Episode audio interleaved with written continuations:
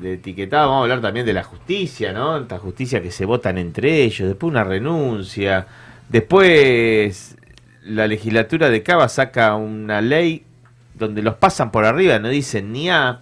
Bueno, esa es la justicia, servir a los privilegiados que tenemos. Eh, después, vamos a ver qué hacemos también con esto de, de las indemnizaciones. También proponen las indemnizaciones, quitar las indemnizaciones, todo, todo eh, como anillo al dedo para los privilegiados y muchas medidas en contra de los trabajadores. Vamos a tener deporte, música, como siempre, como todos los programas. Yo sí me escucho bajito, pero porque lo bajé mucho yo, ahora perfecto.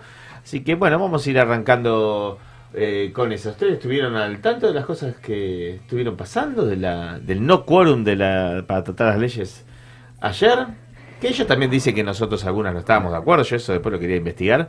Pero sí, la ley de etiquetado estaba, estaba planteada tratarse y lo gracioso es que algunos de la oposición los vi tuitear para cuidar la institucionalidad. Son unos genios, ¿eh? Cómo dan vuelta la, las cosas. Bueno, como Lilita. Lilita dijo que para defender a las pymes hay que dejar echar sin, sin indemnización, porque a las pymes les cuesta mucho. Ella siempre tiene un corazón así grande. Parece que a las pymes les cuesta mucho, entonces poder echar sin indemnización es para ayudar a la, a la industria. Tiene una, una genialidad para dar vuelta a las cosas. Así que en eso están. Sí, hay- Uy.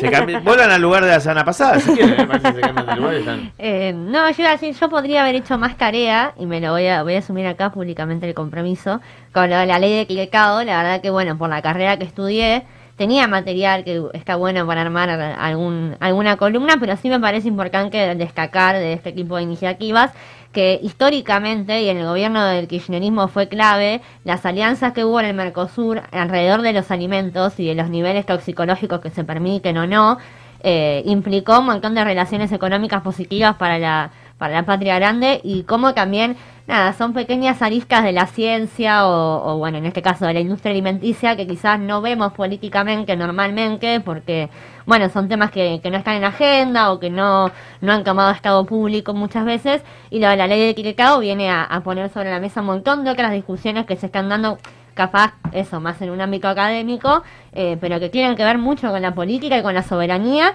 y que también nos vinculan, como siempre decimos, como patria grande, ¿no? Que frente al mundo estamos en, en exposición muchas veces. Bueno, vamos a. No, yo veía comentarios, ¿no? En esto que a veces, varias veces charlamos, ¿no? Si hay, hay un sector propio, ¿no? Que a veces desestima algunas discusiones y alguien decía algo como que, bueno, la ley de etiquetados le parecía que no tenía sentido porque, bueno, hay hambre, ¿no? En, en la Argentina. Nada, y creo que siempre ha- hablamos de estas cuestiones no generar contradicciones falsas que no, que no sirven tampoco para pensar el espectro, ¿no? Para definir algunos temas, pero sí es importante esto que decíamos, bueno, conocer qué tiene que ver con los alimentos, cómo se producen, qué son los efectos también que causan. Y nos parece interesante porque también hay varios países que lo han llevado, lo han llevado adelante. Y además esto que decimos, bueno, una conquista no deslegitima a la otra, ¿no? De alguna manera.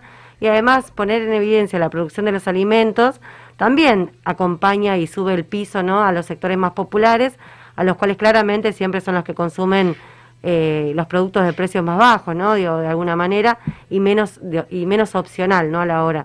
Pero sí me parece que es un tema interesante de discutir. En el marco esto que decimos siempre, de lo que se viene, que lo que está sucediendo, y que estos cambios, ¿no? Que en algún momento la forma de producción de alimentación generan, ¿no? Estas enfermedades que también tenemos hoy siglo XXI, nos parece inter- interesante, digo, que esté en agenda para poder llevarlo adelante y repetimos esto que no no deslegitima una conquista con la otra, claramente.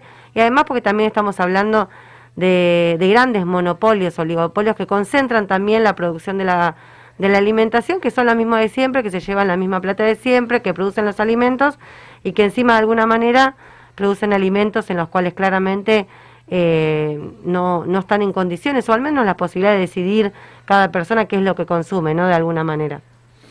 Lo vamos a profundizar. Eh, ¿Querés pasar las vías de comunicación, Lupi? Como no, como siempre les decimos, para nosotros es importante la participación popular en todas sus aristas y versiones, y esta es una de ellas, asado con Parque también la voz del pueblo, así que esperamos sus mensajitos, contestaciones, opiniones, temas a tratar, eh, o simplemente un abrazo para los compañeros que estamos acá.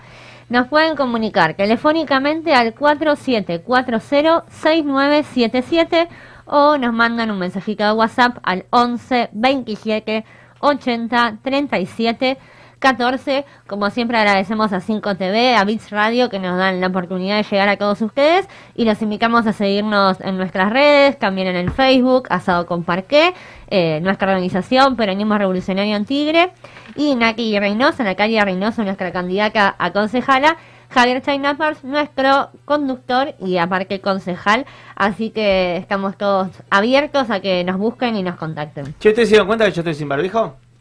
Sí, que felicito. Ah, yo no me di cuenta. Pero, pa- pará. Yo tengo segunda dosis. ¿Vos? Sí. ¿Vos? No, yo no.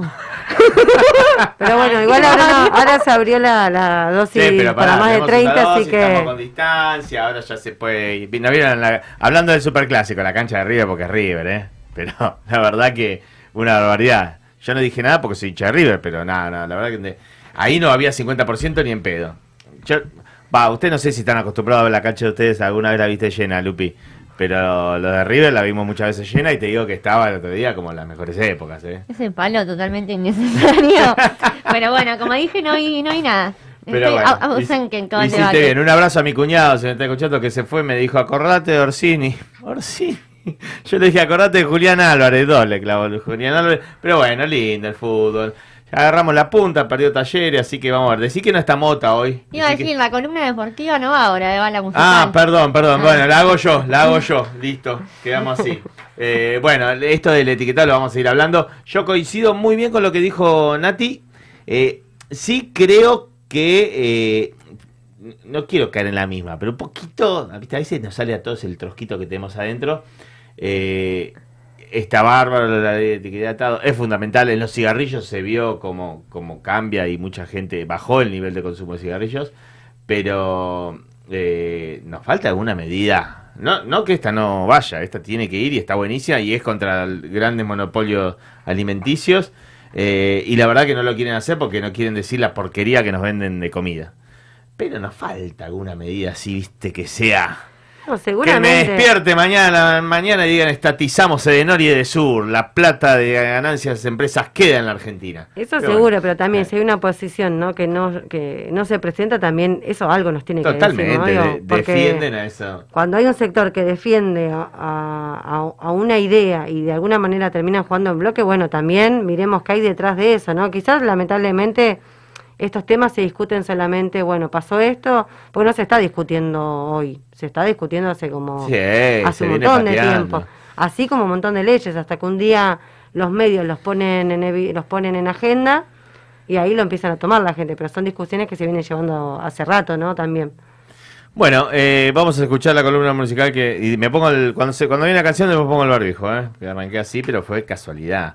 Eh, la compañía Ruth nos manda hoy David Bowie. David Bowie, ella viste que va de unas aristas a otras musicales. Eh, un gran video, un videazo, yo me lo vi. Son esos buenos videos que se hacían en esas épocas, porque ahora ya no sé, no sé si se le da tanta bola hacer videos medios estrafalarios. Eh, bueno, David Bowie creo que todos lo conocemos, quizás no lo conocemos mucho o poco, pero un tipo muy conocido. Dice, fue actor y cantante del pop británico, artista camaleónico, mutó varias veces de estilo y recogió múltiples influencias, sobre todo de la psicodelia y el punk, que le hicieron adoptar en los años 70 un provocativo aspecto andrógino. Googleame andrógino, por favor. Que no Eh, tiene género. ¿Cómo? Que no tiene género es el andrógino, ¿o ¿no? Qué culta que sos, ¿eh? Muy bien. Trabajó junto a artistas de la talla de Mike Jagger, eh, Iggy Pop, John Lennon, entre otros muchos. En esta ocasión compartiremos Rebel Rebel, una canción publicada en 1974 que nos invita a seducir rompiendo estereotipos. Subamos el volumen y gocemos.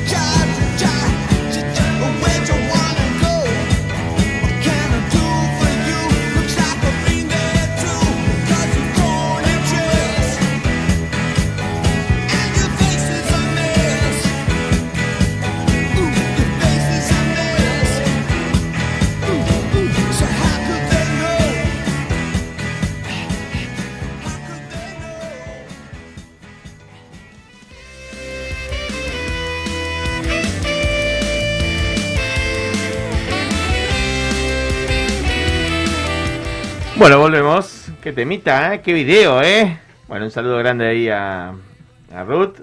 Yo elegí el de la segunda parte, que va a tener que ver con, las cosas que charlemos. Eh, pero bueno, bueno, Lupi estaba pidiendo que hablemos de fútbol. Hoy no estaba eh, Don Mota, así que nos vamos a ir adelantando eh, por ahí. Pero bueno, un poquitito más de lo, de lo que estábamos hablando en la introducción, ¿no? Digo, aparte de la ley de etiquetado, el, sentido de la oposición de no dar quórum, eh, las cosas que pasan con la justicia, digo, ahora renunció eh, una jueza, el otro día la legislatura de Cava sacó una una ley donde tiene más derecho que la Corte Suprema de Justicia de la Nación, porque impone que decidan por sobre ella. Ah, la Corte Suprema de la Justicia de la Nación, callada la boca, parece que no le importara nada. Eh, entonces hay cosas que parece que cuando son intereses de los privilegiados, de lo que es la derecha en Argentina, eh, no les mueve un pelo. Ahora, lo que ¿Sabes lo que nos dice el pueblo trabajador muchas veces cuando ve a los privilegiados cometiendo delitos? Los laburantes te dicen, ah, si yo voy y tomo un terrenito me sacan a patadas en el traste. Eh, ahora cuando estos tipos se fugan miles de millones de dólares o hacen estafas así, no les pasa nada. Y generalmente no les pasa nada. Es muy difícil que la, que la, que la justicia actúe, ¿no? Bueno, tenemos desde filósofos de hace dos mil años que decían que la justicia, esta me la acuerdo siempre, aunque no me va a salir tal cual, pero como que la justicia es como la estela de araña, ¿no? Eh, detiene a los débiles que, que, chocan contra ella, pero cede a la presión de los poderosos. Eso lo decían en la época de, Aristóteles. Dichos así hay un montón, de, con, el mismo significado. Eh, evidentemente eh, nos vamos hoy a Chomsky. Chomsky, hace poco en algún libro que leía, él decía, las cárceles están llenas de pobres, los ricos no van a la, a la cárcel, tienen muchísimas menos posibilidades que un pobre de, ir a la, a la cárcel. Eh, entonces, uno entiende para quién trabaja la justicia, pero no nos vamos a resignar nunca en, en tratar de cambiarlo. Y la burla de Macri de hoy, ¿no? Lo de Macri, no sé si están al tanto de los últimos memes que estuve mirando unos cuantos antes de llegar Parece que ahora va a ser profesor universitario el Kia, ¿eh? ¿Qué me contó, sí? ¿Va a sostener una clase de 45 minutos, vos decís? Y ahí dice, la tuita abajo era, no sabe leer, no sabe escribir. Pero paren, uno, pillo, siempre hay uno, pone cayó en la universidad pública. Una universidad pública, una universidad pública de Florida, por el amor de Dios. Pero, pero bueno, digo, uno se ríe por. Bueno, Cristina tuiteó, ¿no? bueno, igual quizás lo peor. de... reír lo peor de todo eso es que está citado indagatoria. Y está en Estados Unidos, porque obviamente todos nos reímos y es real, digo, que un tipo que no sabe. El segundo profe. Que no puede plantear nada, digo, ni hilar unas palabras, pero sin embargo, y hoy Cristina hacía un paralelismo justamente con eso, ¿no? Que decía, me citaron en un día ocho veces, me presenté a todas, y siempre ya estuvo, y estuvo dos años, si no me equivoco, sin fueros. Igual y todo, no tuvieron forma tampoco de, de presentarle ninguna causa, y sin embargo, hoy Macri está situado indagatoria, pero bueno, está en Estados Unidos, tipo. Tal cual. Sí, ahí con lo que decía Javi, igual siempre me, me gusta resaltar, y creo que lo hemos dicho también acá, cuando hablamos a veces hablamos de la justicia, en realidad es el poder judicial, ¿no? Digo, yo en el, creo que en el fondo creemos verdaderamente en la justicia, ¿no? Como, como valor, como, como horizonte quizás, ¿no? Y, y minicamos por eso y por la justicia social que siempre decimos también. Eh, claramente lo que no queremos es la herramienta que ejerza la justicia y el poder judicial eh, demuestra constantemente y en todos los planos de la vida y creo que es un consenso social bastante mm, trabajado porque creo que en este país todo bardeamos siempre al poder judicial, ¿no? Que, que es lento, que no sirve, que no falla. eh, y sin embargo no logramos revertirlo, ¿no? Entonces digo, también es un sistema contra el que estamos luchando, ese sistema con ese formato, esa institución, digamos, eh, pero siempre de fondo sabemos que el valor de la justicia está en nuestra sed como pueblos, digamos, ¿no? Eh, nada, porque a veces decimos la justicia y bueno, la justicia nunca la vamos a dejar de querer. El tema es cómo, la, cómo logramos que se ejerza para todos y todas. Bueno, eh, como el compañero Don Mota, nuestro periodista de estrella, hoy no se encuentra, vamos a pasar un videito muy interesante que nos mandó él de uno de esos deportistas extraordinarios que aparecen pocas veces, pero antes de hacer eso vamos a hablar un poco más del River Boca, aunque Lupi pensaba que ya lo pasábamos de largo. Perdón, acá tenemos un mensajito Ah, que dice... mensajes, léete sí, alguno, sí, acá alguno. dice, viste que vos decías lo de la cancha y eso, dice, decirle que yo también vi muchas veces lleno el gallinero, con Clapton, los Stones, y sí, Soda, así que bueno, ahí un La renga. Un Bien. de Walker. Después Lore Vicente que dice, hola cumpas, acá la cana escuchando y queremos saber quién es el vergudo que estamos analizando regalar una remera, algo para, para que se presente acá en el estudio. Eh, Cristian Cahuil, el gringo compañero, dice, hola Lupi, buenas tardes compañeros, un saludo. Eli Valenzuela Joe dice, hola compañeros. Y Heraldo Wetstein, que acá me dicen por cucaracha que es el señor Cacho. Cacho. Dice, un abrazo a Cacho. Un abrazo a Cacho. Dice, dale, pónganle fuerza. Los veo de costado. Estoy reunido por Zoom de FIPCA. Abrazo. Así que nos vemos en la isla, Cacho, este fin de que ya estoy arreglando todo, ¿eh? Mensajitos. Bueno, es como que te escriba Luque y te, Luque y te diga evangelista. Este ahí, compañero, que Uy, tiene lo una- re quemó. No, Es un secreto. no, era un secreto. Ay, era un secreto. Como lo de Sofía de Cintia. No, Estefanía. que no me esté escuchando que me va a retar. Estefanía, si me pongo así hay un montón, ¿eh?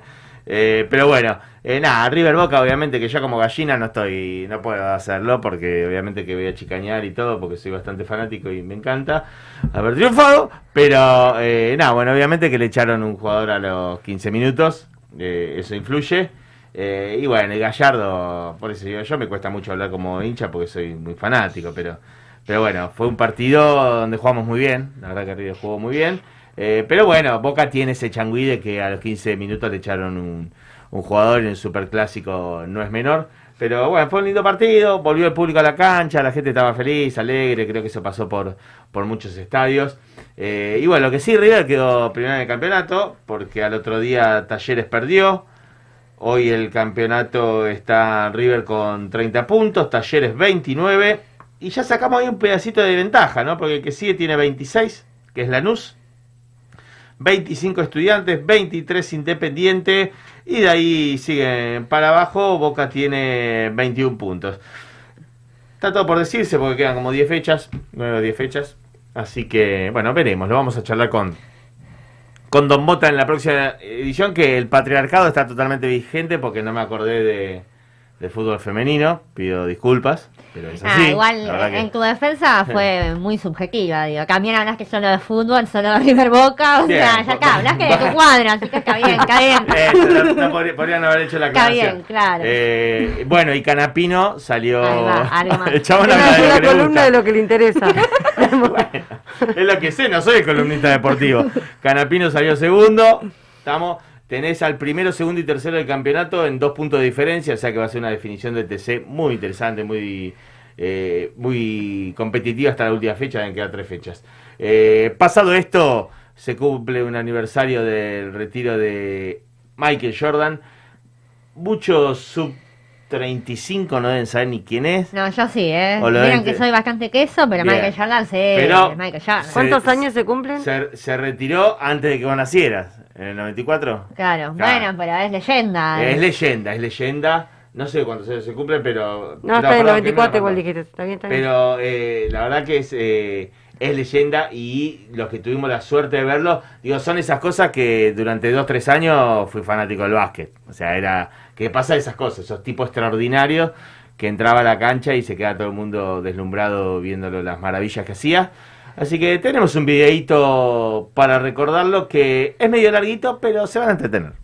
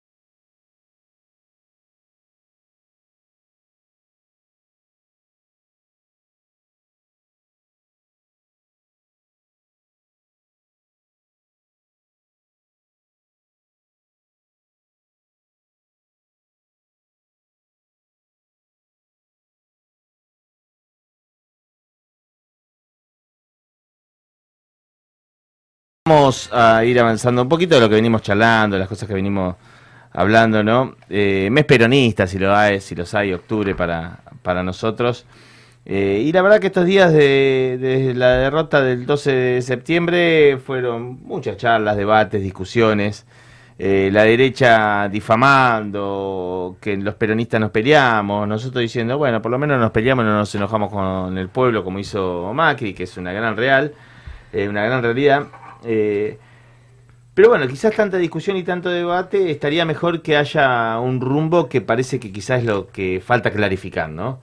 Eh, pero seguimos adelante. Estos días se empieza a salir uno de los temas temas primordiales que, eh, que es esta discusión. Y en 2019 ganamos con, con una unidad, ¿no? una amplia unidad. Estamos ahora eh, peleando, pero ganamos, ganemos o perdamos en, en noviembre, el Frente Electoral del Peronismo y demás fuerzas sigue en pie. Eh, y ahora, para que siga en pie, a pesar de que haya una derrota, o aunque ganemos, pero para que siga en pie eh, y trascienda en el, tiempo, el tema es cómo pasar del frente electoral al frente político, algo que charlamos el fin de semana. Eh, porque ya es hora, ¿no? Por eso parece que falta un rumbo, que no hay ideas claras. Tenemos una, la más importante que todos entendimos en estos años es Unidos contra la Derecha. O sea, nosotros ponemos en nuestro Facebook muchas veces en los hashtags la derecha nunca más. Eh, y eso es lo que estamos comprendiendo con esta unidad. La entendimos una gran parte, pero no todos los argentinos y las argentinas. Hay que explicarla, pero sobre todo predicarla. Eh, pero ante todo, necesitamos para pasar del frente electoral al político, necesitamos política. Ese es el kit de la cuestión y es lo que quizás esté eh, faltando en este momento. Por eso, porque es más difícil. O sea, necesitamos políticas claras que consoliden un Frente de Liberación Nacional. Y hoy decimos Frente de Liberación Nacional, y ya algunos que de los nuestros mismos, que andan con pantalones caros o perfume francés, siempre decimos ese chiste, levanta las cejas y nos mira cuidadoso. Eh, necesitamos política y como movimiento peronista, cuando hablamos de política y se, se las preguntamos a quienes nutren el frente quienes la ven de quienes la, quienes la ven desde abajo todos los días, quienes le dan la dinámica desde el territorio, y ahí salen eh, las cosas que piensa el pueblo, que se expresan en, en los militantes de, del territorio, ¿no? Ahí salen los puertos extranjerizados, ahí sale el comercio exterior en manos extranjeras, el petróleo, los recursos naturales, Aparecen los artículos 38, 39 y 40 de la Constitución peronista. Aparece la Marina Mercante, los astilleros, los trenes federalizando, la industria. Es que tenemos un bagaje histórico muy rico de conquistas y la experiencia histórica de una Argentina que fue casi libre durante años, durante 10 años del 45 al 55, que no se olvida, que caló hondo en el corazón de nuestro pueblo eh, y del mundo, ¿no? Porque el mundo se enteró y vio esa Argentina pujante, de pleno en pleno, de pleno empleo, enfrentada a los imperialismos de la época, industrializada, con un Estado fuerte que trabajaba por, por esa Argentina potencia que, todos creíamos palpable y cercana. Eh, tenemos una vara alta de distribución de la riqueza y eso nos enseñó también el odio de las élites privilegiadas de nuestra oligarquía, ¿no? cuando se hablaba del 50-50, del 54% del lado de los trabajadores, como se decía en los 70, eh, la oligarquía eso no lo toleraba y siempre estuvo conspirando y asesinando realmente a los que luchaban por eso. Entonces el frente político sin política es muy difícil, imposible. Ahí el dilema. Eh, al pueblo hay que enamorarlo de una epopeya histórica, lo decimos siempre, invitarlo a ser parte y partícipe de su destino. Nosotros humildemente lo venimos diciendo hace años y lo tratamos de construir desde abajo. Y evidentemente nos faltará porque, quiero contarles chicas, no nos siguen de cientos de miles las personas a nosotros. Pero bueno, uno lo intenta, lo, intenta constantemente, esa es la perseverancia de la política. Eh, pero no dudamos que es el camino, que ese es el camino. El camino es la liberación nacional. La epopeya histórica antiimperialista, industrialista, defensora de la soberanía patria eh, y esto también lo decimos siempre, como hicieron todas las grandes potencias para ser grandes, no, no hay otro camino. Eh, todas las grandes potencias hicieron eso, mercado interno, industrialización, eh, restricciones a las importaciones, porque si te invaden los productos de afuera de industrias más pujantes no, no se puede desarrollar el país. Entonces no es que queremos inventar la pólvora, queremos animarlos a hacernos, animarnos a hacerlo por nosotros mismos. Eh, el pueblo solo espera, como aquel hombre solo de Scalabrini Ortiz, quien venga con voluntad de redimirlo. Eh, y si no, nos quedamos con a merced de los falsos apóstoles como Milei, al servicio del mismo mercado y los mismos intereses de las élites que defendía Caballo. Se quedarán con la ilusión y el acompañamiento de un pueblo que solo pide lealtad y patriotismo y que parece estamos demorando mucho en otorgárselo. No vaya a ser que disfrazados de libertarios se lleven las ilusiones de muchos y muchas patriotas argentinos. Ahora ganemos en noviembre, puerta a puerta, como estamos haciendo en Tigre, pero el 15 de noviembre, frente político, frente patriótico, leal al pueblo, y decidámonos a ser libres. No será fácil, estará lleno de sacrificios, pero la otra opción ya la conocemos hace décadas, de que se instauró el neoliberalismo individualismo egoísta donde solo unos pocos suertudos elegidos por el sistema triunfan. Léase ganar dinero, ¿no? Que es lo que para, para este sistema lo que es triunfar. Y una copa que nunca rebalsa para todos, ya que la igualdad de oportunidades se convierte en un sofisma insoportable. ¿Qué opinan mis compañeras que participaron de un hermoso plenario el sábado? No, me parece que esto que decías vos recién, digo, que también llegamos a esta coincidencia de pensar que es necesario, ¿no? Esto que hicimos una epopeya, digo, eh, creer. Creo que a lo largo de la historia de la humanidad, las grandes gestas que se han dado tuvieron que ver con esto mismo, ¿no? Con la posibilidad de creer en algo que trascendiera y más allá de lo, de lo material, sino la cuestión humana también, ¿no? Si no hay posibilidades, si no hay un proyecto que enamore, eh, que nos haga parte, ¿no? De, de, porque también lo vemos a veces entre amigos, familia, compañeros, lo que sea, todos necesitamos un sentido en esta vida siempre, ¿no? Sea una vocación, eh, el estudio, la música, la cultura, de la forma que sea, y también enamorar desde la política, ¿no? Para, para repensar nuestros lazos y para construir algo distinto. Creo que un poco, eh, yo ya lo decía, no sé quién lo dijo ya, hablábamos de esta unidad en algún momento, ¿no? Me hacía acordar al lucha y vuelve, que los compañeros de nos decían, bueno, ¿y después qué? Bueno, nosotros también tuvimos algo similar que fue, bueno, la unidad para volver, para derrotar a Macri, pero bueno, que me parece que es tiempo, después de casi dos años de gobierno, que obviamente creo que ese debate se iba a dar, pero bueno, con la pandemia se atrasó y muchos postergamos, ¿no? Esas discusiones, la unidad era para volver, para sacar a Macri del gobierno, y después qué, ¿no? Creo que ahora es el momento para repensar qué es lo que queremos reconfigurar, ¿no? Como, como movimiento peronista, ¿no? Volvemos mejores era la consigna, ¿no? Como que bueno, ahí creo que está... Ay, ¿por qué lo hiciste acordarlo? no, bueno, pero digo, era nuestra consigna y creo que es clave también lo que lo que dicen aquí, que bueno, hubo obviamente, como siempre decimos, un proceso de pandemia que desestructuró muchas de nuestras funciones y nuestras capacidades de organización y demás, pero bueno, creo que como decía Javi, como decías vos, Naki, eh, estamos en camino a hacerlo y, y creo que este cachetazo de septiembre fue un pónganse la casaca y, sabemos que de acá adelante lo vamos a construir.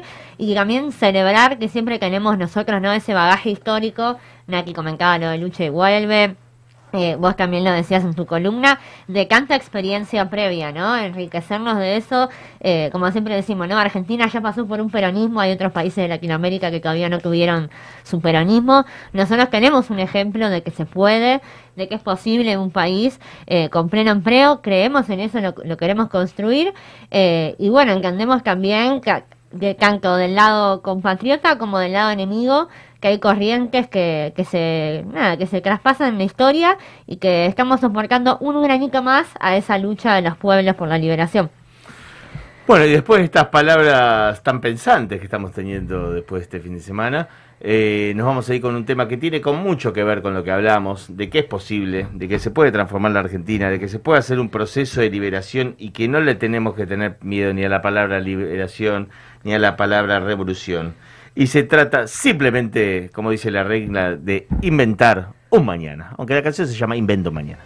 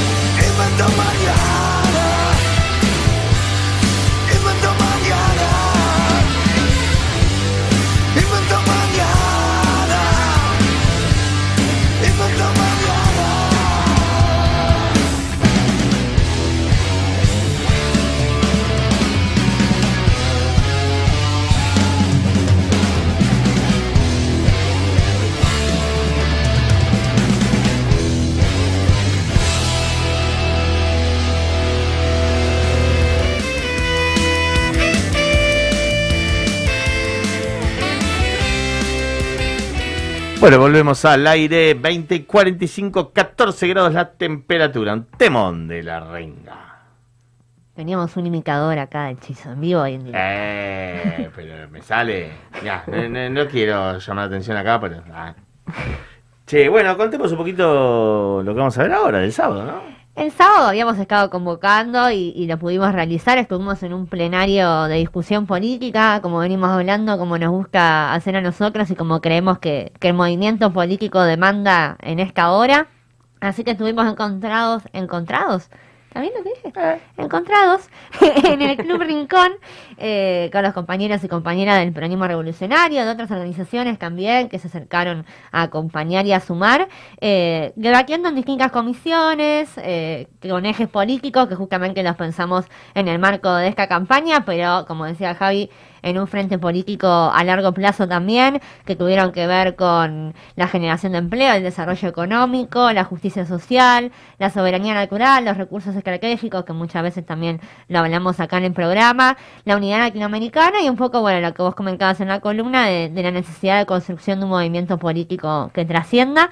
Así que, bueno, vamos a ver un videito que cubrieron nuestros colegas y gran equipo de 5TV, eh, con algunas palabritas de los compañeros, con un poco de imágenes de lo que fue este encuentro, que por supuesto tuvo unos buenos chori, como merecemos en el movimiento peronista, y que también fue el primero después de la pandemia, ¿no? Después de un proceso eh, bastante difícil que pudimos encontrarnos cara a cara y, y darnos un espacio de jornada de debate.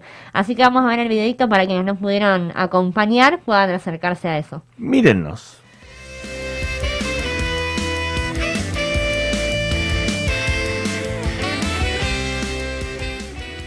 la verdad que hicimos un plenario del peronismo revolucionario en Tigre, eh, nos lo debíamos, ¿no? Después del resultado electoral, donde todos teníamos cosas para charlar, para decir, para pensar. Eh, pero no fue solo la catarsis necesaria, sino que armamos comisiones para discutir también eh, lo que hacemos siempre, qué proyecto de país queremos, qué distrito queremos, cómo se construye una fuerza política que determine que el Frente de Todos ya pase de ser un frente electoral a un frente político.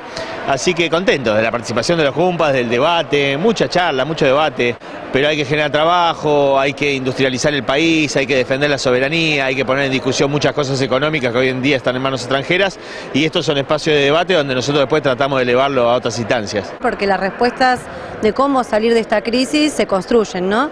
Y en primera instancia es eso, escucharnos y ver cuáles son las problemáticas concretas, cuáles son los puntos débiles que tenemos para también crecer en las fortalezas. Hubieron varias temáticas de diferentes, ¿no? De repensar en nuestra comisión se trabajó la unidad latinoamericana, ¿no? Como eje. Y el día de hoy es un debate de cara a cara también, ¿no? que lo fuimos extrañando mucho durante este tiempo. Entonces la tarea que nos llevamos hoy es la de salir a predicar casa por casa, digo, como lo venimos haciendo, pero sobre todo para estimular a esos hombres y mujeres que creen que el destino ya está echada a las cartas, ¿no? que claramente creemos que no, que hay que rebelarnos ante, la, ante lo que nos impusieron, que es así, que no se puede cambiar, sino que hay que contrario. Así que obviamente en el marco de lo electoral vamos a hacer todo lo que sea necesario digo, para poder llevar nuestras propuestas a todos los vecinos, en este caso de Tigre. ¿Cómo salimos a convencer al pueblo, no? A, que de verdad crea no solo en que gobierno, en la política, porque vemos mucho también eh, ninguneo con esta cuestión de que todos somos unos chorros, todos somos truchos, ningunea la política y nosotros estamos acá demostrando que vecinos y vecinos, hombres y mujeres comunes, hacemos política, somos parte de la política y vamos a mostrar que hay otra forma y que nos puede incluir a todos y todas. Es un espacio donde está muy bueno poder dar este tipo de discusiones y darnos cuenta que la justicia social nos atraviesa día a día a todos y que lo, mínimo que pensamos de, de, ir al trabajo y poder reclamar eh, si no te están pagando justamente o si te querés tomar las vacaciones, eso que parece que es una pavada para muchos, el hecho de poder llevarlo adelante y tener el espacio, eso también es justicia social, entonces cómo poner eh, todas esas políticas en valor. Es muy necesario estos de debates para construir realmente las políticas que queremos que nos afecten a nosotros de lo de más abajo y cómo construimos de abajo hacia arriba el país que queremos. Y la verdad que el debate y la, formación se da así, digo, de entre todos, intercambiando ideas, así que estamos, estamos avanzando en ese sentido y, y seguir construyendo. Tenemos el Facebook de Peronismo Revolucionario en Tigre, se puede meter en mi Facebook también Javier China Pars, en el de Natalia Reynoso, que es nuestra candidata hoy a concejala, así que tenemos el Facebook de Asado con Parqué, que es la radio que hacemos con, con ustedes, tenemos también Argentina Construye, hay distintas formas por las redes de contactarnos. Eh, y nada, hay que sumarse a la, participación colectiva que la realidad se puede transformar para mejor.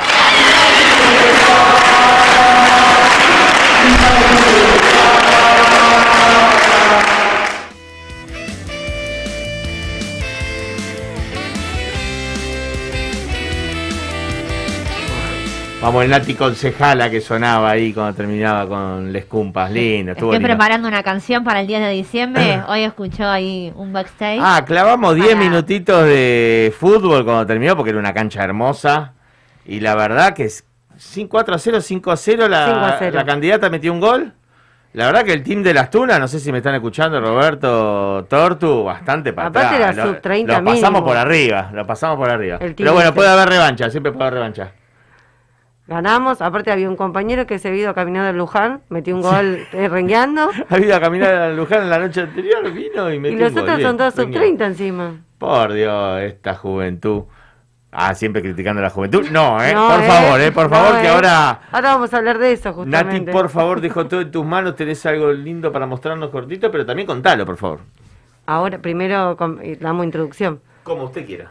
Bueno, ahora vamos a ver un video que justamente esto que sale, ¿no? Digo, naturalmente creo que todos y todas eh, siempre hablamos, ¿no? De los jóvenes, de les jóvenes, de las y las jóvenes. Digo, todo el tiempo lo decimos, ¿Todos ¿no? opinamos sobre ellos? Todos opinamos sobre ellos. Y Ah. creo que, y lo más importante, yo eh, siempre lo cuento, me hice una promesa de chica, de buscar la manera de no, que cada vez que me encontrara criticando o diciéndole a alguien, yo a tu edad, yo, eh, al menos tratar de revisarlo, porque se replica constantemente eso, ¿no? Que, no- que decimos. nuestra generación también hablaron de nosotros en el 2000, eh, las generaciones de ahora y también las generaciones anteriores, ¿no? Así que si les parece vamos a ver un video que, que pone un poco esto no en discusión para que obviamente es un puntapié para que después lo vayan a ver Para, a la lo- página. para lo, eh, los jóvenes están perdidos, todas esas cosas que se dice siempre así, eh, ver desde otras perspectivas. Claramente, quizás el problema es que nunca le dimos los espacios a los jóvenes de, de ser protagonistas. Siempre son espectadores y siempre estamos hablando. Y esto que a veces se plantea, que hace tiempo se empezó a hablar, la cuestión adultocentrista, ¿no? Donde la mayor, la mayoría, no sé, a veces, un día me acuerdo que pusimos un ejemplo. Cuando vas a tránsito a sacarte el registro, si sos menor tenés que hacer un taller de educación civil, cívica, vamos a llamarlo, ¿no? De concientización. Ahora, si sos mayor, no se hace el mismo curso, ¿no? Y hay como una y hay mirada... cada adulto manejando que mamita. Sí, una mirada desprestigiada, ¿no? Contra la juventud de alguna manera, que está naturalizada, que está anquilosada, que me parece que esto, para repensar la vida que queremos, el mundo que queremos, eso tiene que cambiar, ¿no? Y tiene que estar en otros, en otro lugar. Miremos.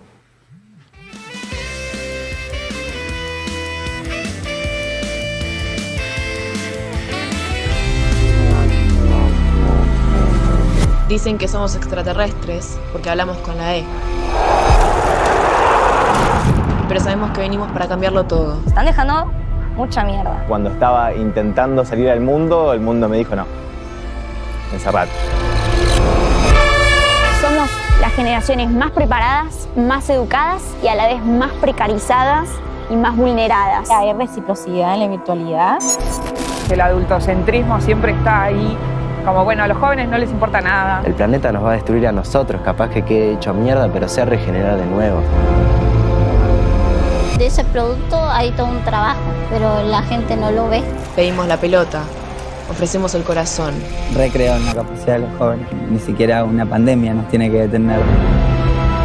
Queremos que por primera vez alguien se dé vuelta y diga, ah, mirá los pibes, y no, ah, mirá, los pibes. Que en este hay puras actualizaciones y que tenemos que adaptarnos para ser los mejores. Son la llama que inicia el peco que los quemó. Siempre estuve convencida, o siempre eso me hicieron creer, de que Argentina era el peor país del mundo.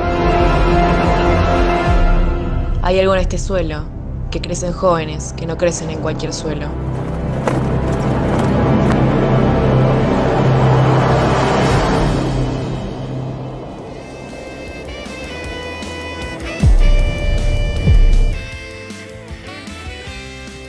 Bueno, Bueno, quedó ahí, igual queda ahí, digo, para que les genere intriga pueden entrar a www.quequeremoshacer.com.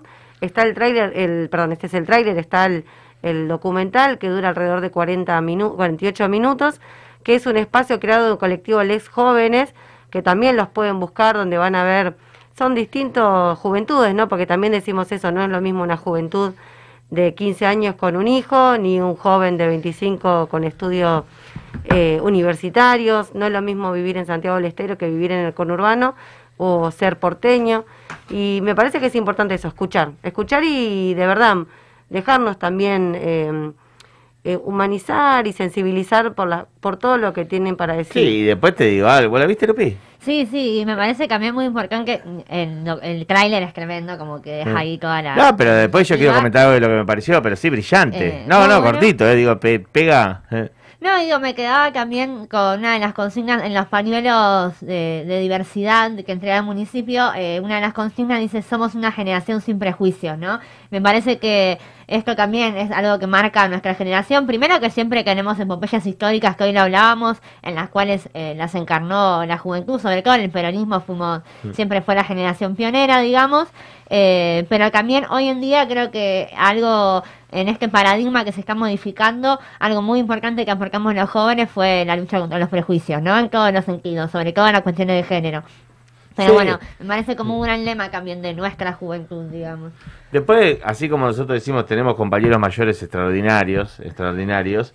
eh, también, obviamente, que los más retrógrados en la sociedad son muchas veces personas adultas. eh, y los grandes cambios en todas las sociedades, a lo largo de la historia, lo hicieron las juventudes. Nos hacen los jóvenes, o sea.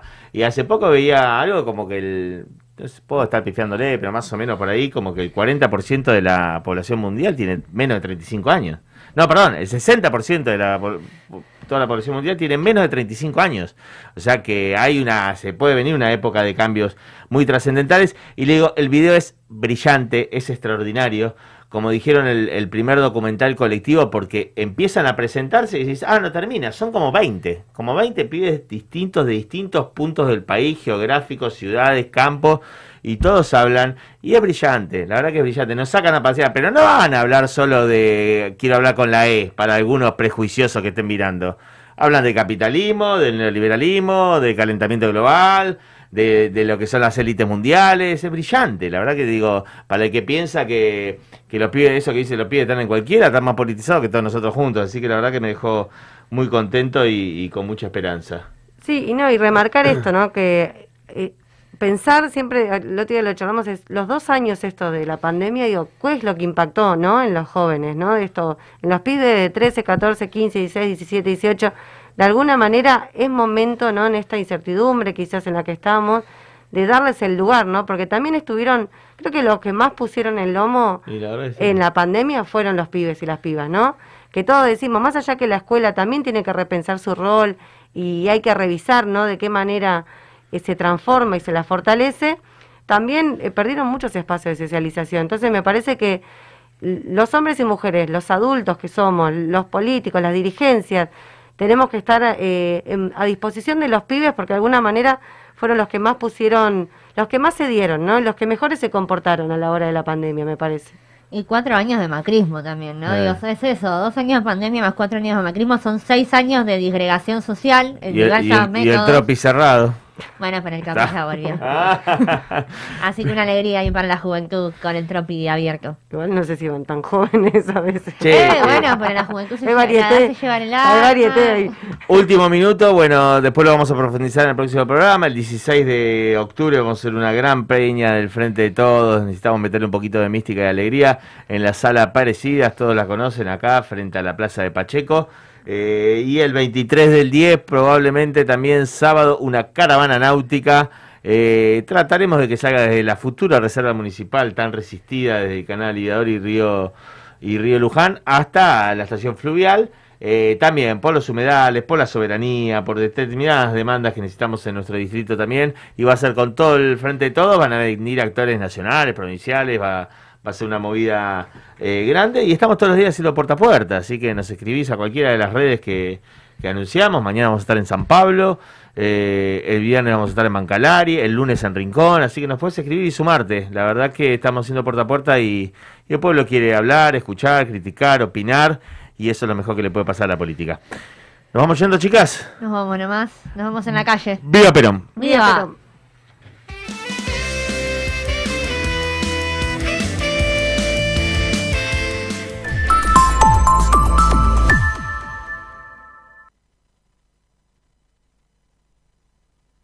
Campaña de educación alimenticia, auspiciada por la Organización Mundial de la Salud. Para hacer un asado bien peronista se necesitan pocas cosas. La carne, la parrilla y una buena espátula. El método es fácil. Colocamos la espátula primero a 90 grados perpendicular a una línea del parquet. Luego empujamos hasta que se hunda en una junta de las mismas. Hacemos palanca y la pieza del parquet salta sola. Bueno, al fin, conseguí el parqué para el asado. Todos unidos triunfaremos